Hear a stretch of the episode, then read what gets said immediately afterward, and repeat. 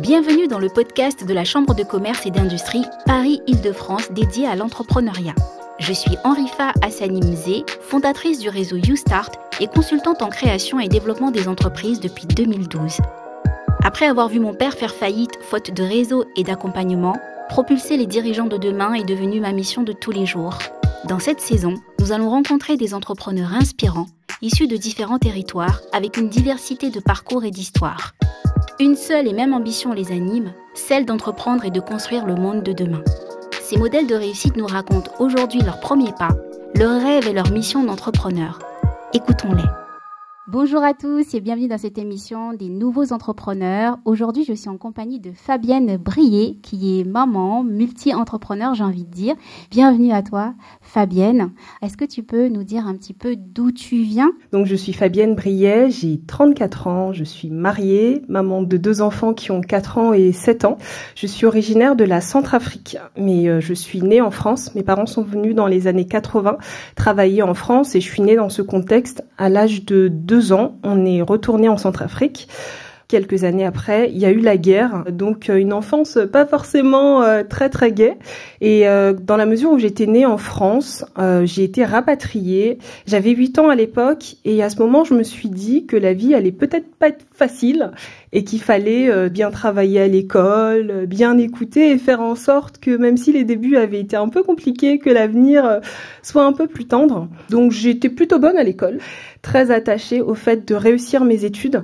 Même si j'étais jeune, je me disais que c'était peut-être la clé pour l'avenir. Donc j'ai évolué dans le 93, dans une famille assez euh, modeste, euh, dans les cités. J'étais dans quelle euh, ville? J'étais à Stein, près de Saint-Denis.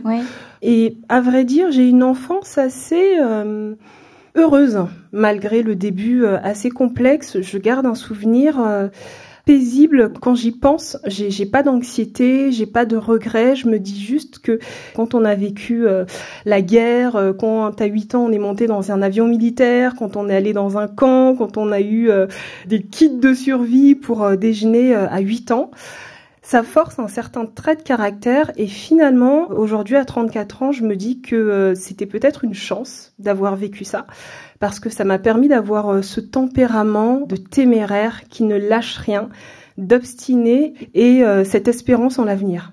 J'ai à l'origine une formation d'infirmière. J'ai travaillé à domicile, j'ai fait euh, pas mal de services, intra, extra-hospitaliers, et je me suis vite rendu compte qu'il me manquait quelque chose. J'avais besoin d'être créative, j'avais besoin de pouvoir prendre des initiatives, ce qui n'était pas tellement le cas dans mon métier d'infirmière, où j'étais surtout exécutante. Donc là, j'ai fait une formation euh, à distance de wedding planner, et puis je me suis lancée comme ça en tant qu'organisatrice de mariage et décoratrice de mariage. J'ai travaillé euh, trois ans dans ce domaine et je peux dire que j'ai fait toutes les erreurs qu'un entrepreneur peut faire je me suis plantée, j'ai eu des accidents, j'ai accepté des... pas tout tout de suite. non mais j'ai accepté des contrats qui rapportaient pas d'argent. Enfin vraiment, euh, c'était euh, une époque dont bon aujourd'hui j'ai un bon souvenir et d'ailleurs c'est très drôle parce qu'on est à côté de l'URSSAF où je suis venue faire une cessation d'activité. Donc quand je suis passée devant tout à l'heure, ça m'a rappelé des sacrés souvenirs.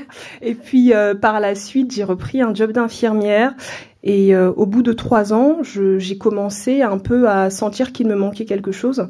J'aimais prendre soin, mais j'avais ce besoin de, de créer de la beauté, de laisser euh, libre cours à mon imagination. Et là, j'ai commencé à être sensibilisée euh, à la famille, à la vie de famille, ce à quoi on aspire pour la planète, pour nous, pour nos enfants. Et j'ai commencé à mûrir le projet du Kimia Café, mmh. un tiers-lieu de vie familiale, éco-responsable, projet sur lequel je travaille toujours aujourd'hui. Quel a été l'élément déclencheur, le déclic qui t'a fait dire bon ben là ok finalement je suis peut-être pas forcément à ma place ici, euh, j'ai besoin d'autre chose. C'est une histoire assez triste. Je m'occupais d'une patiente qui était euh, du coup inconsciente et je faisais sa toilette avec euh, un aide-soignant. Et euh, on a sonné pour l'infirmière, je suis sortie de la chambre. Et quand je suis revenue dans la chambre, j'ai vu que la porte de la chambre était ouverte, que la patiente était dénudée. Je suis sortie de mes gonds, la réaction était démesurée par rapport à la situation. Et j'ai littéralement pété un câble. J'ai surréagi alors qu'on était dans un service fermé. Ma réaction a, généré ben, entre nous des tensions. Et ça m'a fait réfléchir. Et je me suis dit que ça cachait peut-être quelque chose derrière, que j'avais peut-être besoin de me détacher aussi parce que j'arrivais plus plus à, quitter certaines histoires, à déconnecter exactement. J'ai senti par cette histoire que mon quotidien d'infirmière commençait à m'affecter plus qu'il ne me permettait de m'épanouir. C'est quoi le Kimia Café et quelle est la journée type du Kimia Café pour toi? Le Kimia Café, c'est une maison avec différents espaces où plusieurs personnes qui ont des centres d'intérêt différents peuvent y être au même moment et pourtant vivent dans la plus parfaite harmonie. Donc c'est euh, un lieu qui a vocation à recevoir des enfants, des adultes, des personnes âgées, des personnes qui travaillent. Euh, il y en a qui font du bruit, il y en a qui sont plutôt silencieux, il y en a qui sont en réunion, il y en a qui ont besoin de travailler dans le calme ou de déjeuner. Et on pourrait se dire, mais comment est-ce que tout ce beau monde fait pour cohabiter au même endroit? Eh bien, il se trouve que lorsque chacun est dans son espace et que son espace est fait pour lui, eh ben les gens peuvent être ensemble et faire des choses différentes et pourtant le faire en harmonie sans se marcher sur les pieds. Et c'était un peu cette expérience euh, que j'avais envie de réaliser avec le Kimia Café, c'était de se dire est-ce qu'il faut nécessairement qu'on ait des coworking isolés? Est-ce qu'il faut nécessairement qu'on ait des cafés pour enfants isolés? Est-ce qu'il faut nécessairement qu'on ait des cafés pour les jeunes où ils vont avoir une pinte pas chère?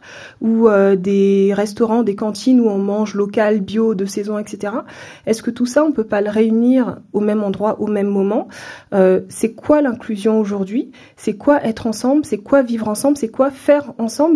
Et euh, j'avais vraiment envie de montrer et peut-être de découvrir moi si c'était possible de faire ça. Donc c'est ça le Kimia Café. Kimia signifie paix. Donc le Kimia c'est euh, en quelle langue? C'est en Lingala du Congo. Euh, le kimia, c'est la sérénité, c'est le calme, c'est la quiétude.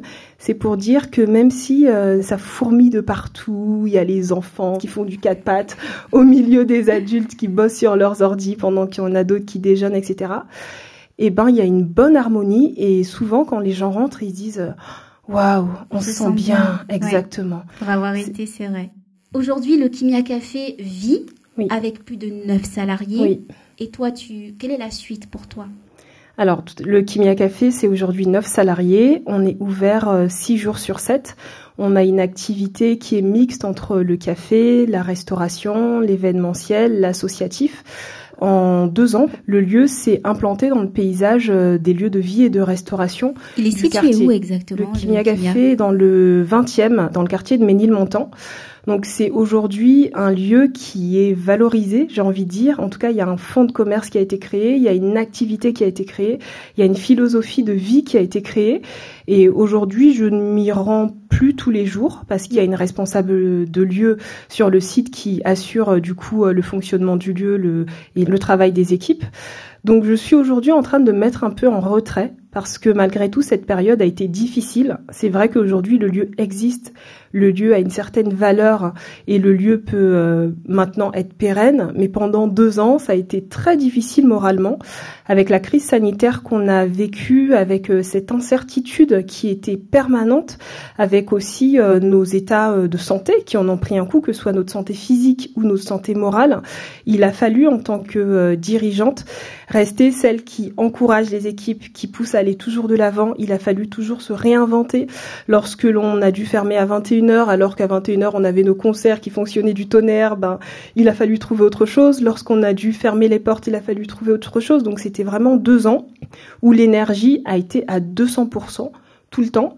Et aujourd'hui que euh, l'activité se stabilise, aujourd'hui qu'on a des clients, aujourd'hui que ça fonctionne, j'ai l'impression de vivre le contre-coup de ces deux années et de ce succès apparent, parce que c'est vrai que le lieu existe, et donc d'un point de vue extérieur, on se dit c'est génial, mais moi je sais que ça a été euh, un certain prix, au prix de ma santé, au prix de ma vie de famille et au prix aussi euh, d'un certain stress permanent. Et aujourd'hui, je suis en train de réfléchir à quel est mon désir à 34 ans en tant que femme, maman, entrepreneur, entrepreneur social aussi, parce que de par mon parcours euh, d'infirmière, euh, d'organisatrice d'événements, de dirigeante d'un lieu de vie, je me découvre aujourd'hui une volonté d'aller plus loin. Euh, je ne souhaite pas être simplement une dirigeante d'un lieu à succès ou d'un lieu innovant. J'ai réellement envie d'avoir de l'impact social positif et notamment envers les femmes, parce que pendant ces deux années, j'ai connu énormément de freins. Le premier frein était celui d'être une femme et puis parfois d'être une femme noire. Lorsque j'allais au marché de Ringis, par exemple, acheter mes fruits et légumes à 4 heures du matin, et ben parfois j'avais plus de mal que les hommes. Euh, il a fallu que je, m'impose, que je fasse ma place pour qu'à un moment euh, les fournisseurs se disent bon bah elle, euh, voilà, c'est une vraie cliente.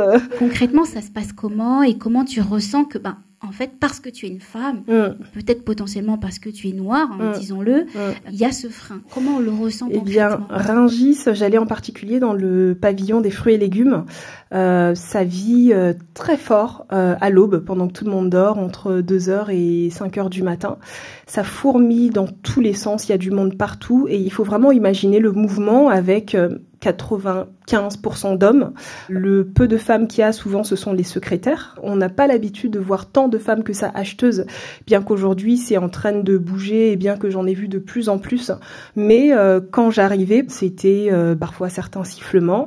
Et puis, euh, tout est dans le regard, tout est dans l'attitude, tout est dans certaines remarques qui se veulent, oh, c'est une blague, mais je sais que si on me dit oh là là, voilà la dame au chapeau qui arrive. Est-ce qu'on dit voilà le monsieur au chapeau qui arrive? Exactement. voilà. Une question et, et parfois j'en jouais, je mettais du rouge à lèvres et je faisais en sorte d'avoir un look de ville à Rungis parce que je savais que dès que j'allais arriver, j'allais dégager quelque chose et que ça allait susciter les réactions, les commentaires et ça me permettait justement euh, de jouer euh, dessus. On m'a donné des surnoms, etc. Et ben, je me laissais vraiment pas démonter.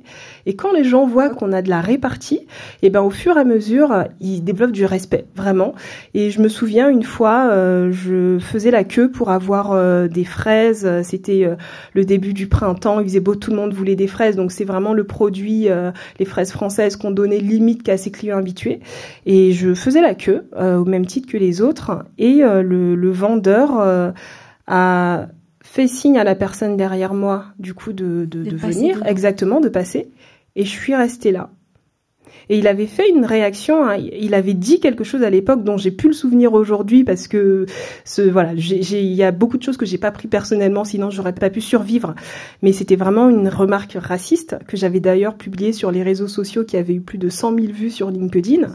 Et quand il avait dit ça, le fait de feindre de ne pas me voir, sur le coup, j'avoue que j'avais plus de répartie. Oui, j'ai des, ça donne des frissons. Et je, suis partie en me disant euh, bon bah s'il ne veut pas que je lui achète, j'irai acheter ailleurs. Mais euh, au début, à c'était ce genre de remarque et du coup, il a fallu vraiment être forte parce que si on ne l'est pas ou si on prend tout personnellement, on arrête d'y aller ou et bah ce, ce revendeur par exemple, j'y suis retournée. Après réflexion, je me suis dit non, il n'y a pas une raison, je suis une cliente comme les autres et il va me servir. Et j'y suis retournée. Quels ont été les problèmes que toi tu as rencontrés en tant que dirigeante pour lesquels tu as trouvé des solutions et pour lesquels aujourd'hui tu dis voilà, sur ces problématiques-là, aujourd'hui j'ai trouvé des solutions et j'ai envie d'aider euh, les femmes entrepreneurs C'était pas un grand problème mais quelque chose d'assez euh, récurrent. C'est que souvent quand euh, des commerciaux ou des professionnels venaient dans le café pour nous présenter leurs produits et qui demandaient le responsable, même si j'étais là ou même si j'étais la première personne à qui s'adresser, il ne me voyait jamais comme une potentielle responsable. Et ça, au départ, c'était très frustrant. Et quand je disais oui, je suis la responsable, j'avais cette réaction euh, de de ah c'est vous exactement. Mais vraiment, les, les, gens semblaient comme paralysés sur place sur le moment. Et euh, quand j'étais avec euh, un employé blanc, disons-le, qu'il soit homme ou femme, on s'adressait systématiquement à l'employé quand on cherchait la responsable. Et quand j'étais avec un employé homme, euh, qu'il soit blanc ou noir, on s'adressait systématiquement à l'homme en cherchant un responsable. Et ça, c'est vraiment quelque chose qui souvent m'a peiné. Je vais pas vous mentir. Souvent, euh, ça, ça a touché quand même mon bah, amour propre. C'est un peu toi qui as porté le bébé. Et euh, par rapport à ça, j'ai commencé à me dire qu'il fallait vraiment pas prendre des choses personnellement parce qu'aujourd'hui, on manque de modèles. Est-ce qu'on a des modèles de réussite au féminin, des modèles de femmes racisées qui ont réussi dans des domaines où on voit peu de femmes? Mm. On manque de ces modèles et donc j'ai envie de dire qu'il faut pas en vouloir aux gens parfois si euh, on est victime de cette discrimination. Pas, Exactement. Ils n'ont pas l'habitude. Exactement. Il y a des personnes qui sont pas forcément mal intentionnées, mais qui sont juste surprises Exactement. de trouver une femme à tel ou tel poste. Et c'est vrai que euh, le fait aujourd'hui d'encourager euh, les femmes à entreprendre et devenir leur propre patronne et être à la tête de structures, je pense que euh, ça peut être que positif et, et, et j'ai envie de t'encourager là-dedans parce que je sais à quel point ta force de caractère peut aider énormément de femmes. Et aujourd'hui, est-ce que tu as défini comment les femmes peuvent faire appel à toi? Est-ce que c'est quelque chose que tu as déjà décidé ou c'est en réflexion? Est-ce que c'est des choses que tu as définies? De ces deux années, je garde un sentiment de solitude intense de l'entrepreneur. Euh, que beaucoup d'entrepreneurs connaissent, mais d'autant plus dans la restauration parce que j'étais pas issue du monde de la restauration, que j'avais euh, beaucoup de lacunes que du coup j'ai comblé par un apprentissage sur le terrain. Mais très souvent, j'ai eu besoin de ce qu'on pourrait appeler un mentor ou j'aurais eu besoin de parler avec quelqu'un, de confronter mes idées avec lui, peut-être juste parfois comprendre que c'était euh, pas du tout innovant ou que c'était quelque chose de très connu dans le domaine de la restauration ou vraiment de de pas être seul parfois face à des réalités parce que on a beau être entouré, on a beau avoir des employés, on a beau avoir une famille bienveillante, parfois il y a des situations ou des interrogations où on se retrouve seul. On est seul face à nos prises de décision, on est seul face à nos choix, on est seul et lorsque l'on a des salariés, lorsque l'on a un lieu physique, tout ce que l'on fait, tout ce que l'on dit, les décisions que l'on prend a un impact quasi immédiat.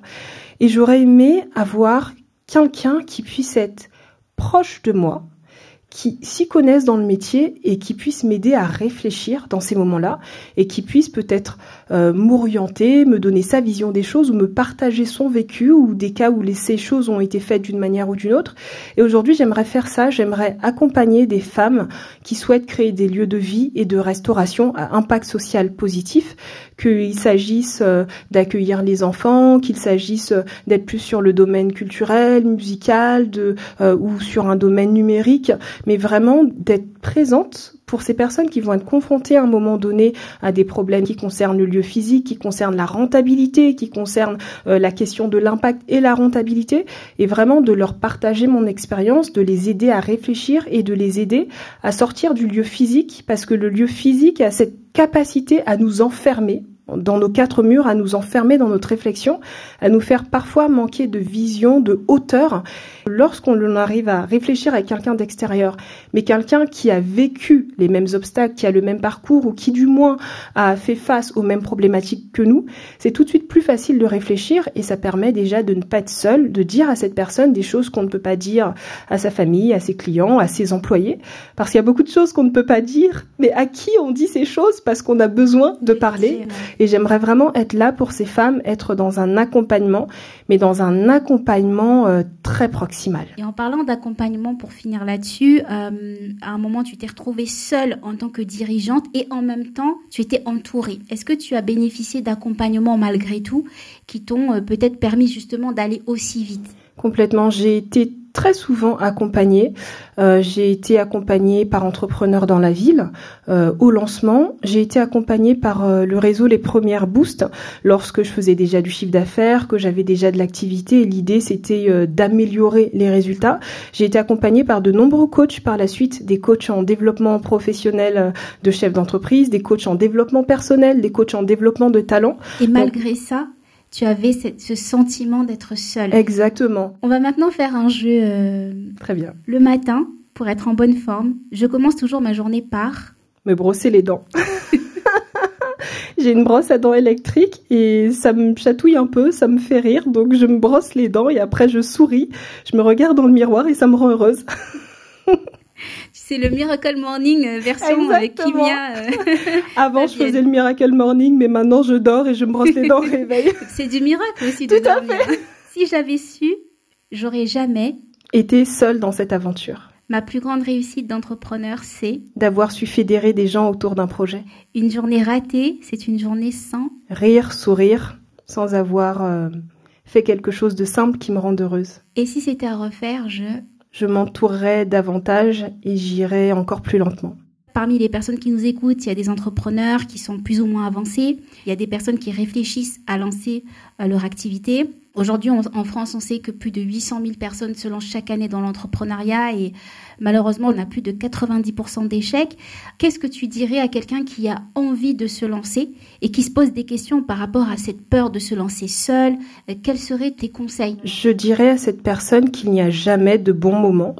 Un jour, c'est le Covid, et puis le lendemain, c'est l'inflation, et puis euh, le lendemain sont les problèmes familiaux. Il n'y a jamais de bon moment.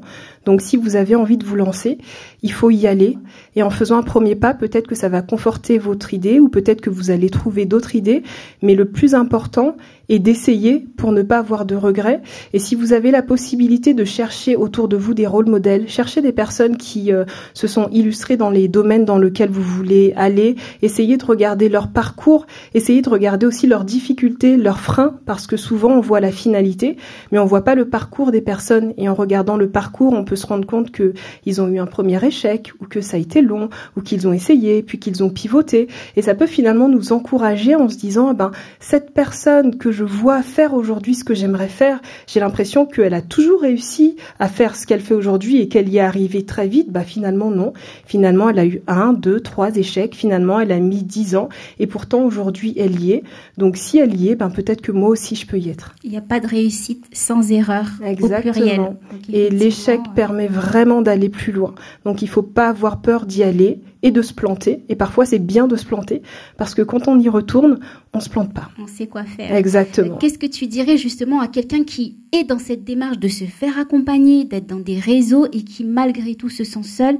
Quoi faire en fait? Que faire quand on est dans ce cas de figure? Qu'est-ce que tu conseilles là-dessus? Lorsque l'on se sent vraiment seul, je dirais qu'il faut faire une pause qu'il faut aller faire de la peinture, qu'il faut aller respirer, qu'il faut aller prendre l'air, qu'il faut échanger avec des gens sur d'autres sujets, qu'il faut euh, renouveler un peu son esprit, parce que parfois quand on se sent extrêmement seul, c'est juste qu'on est enfermé dans notre activité, on est enfermé dans ce qu'on fait, et qu'on a besoin de lever le pied pour réfléchir, pour pouvoir y retourner. Merci beaucoup Fabienne pour cet échange, j'ai passé un super moment en ta compagnie, j'espère que toi aussi. Merci à toi. Rendez-vous sur la chaîne Spotify pour les nouveaux entrepreneurs et sur le site de la CCI Paris Île-de-France pour les prochains épisodes sur l'entrepreneuriat. Ce podcast vous a été proposé par la CCI Paris Île-de-France dans le cadre du programme Entrepreneur Leader.